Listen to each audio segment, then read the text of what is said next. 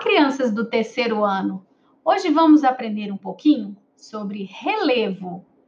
A vontade de brincar às vezes surge de um desafio ou de uma aventura que imaginamos no lugar em que estamos. Por exemplo, você já brincou ou viu outras crianças brincarem de carrinho de rolimã, patins, patinete, bicicleta ou skate?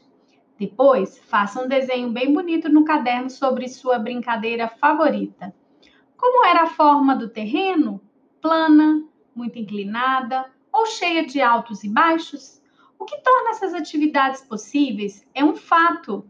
A Terra é irregular. Em cada lugar, a superfície da Terra apresenta formas diferentes, planas, onduladas e até pontiagudas o conjunto de formas da superfície terrestre é que chamamos de relevo.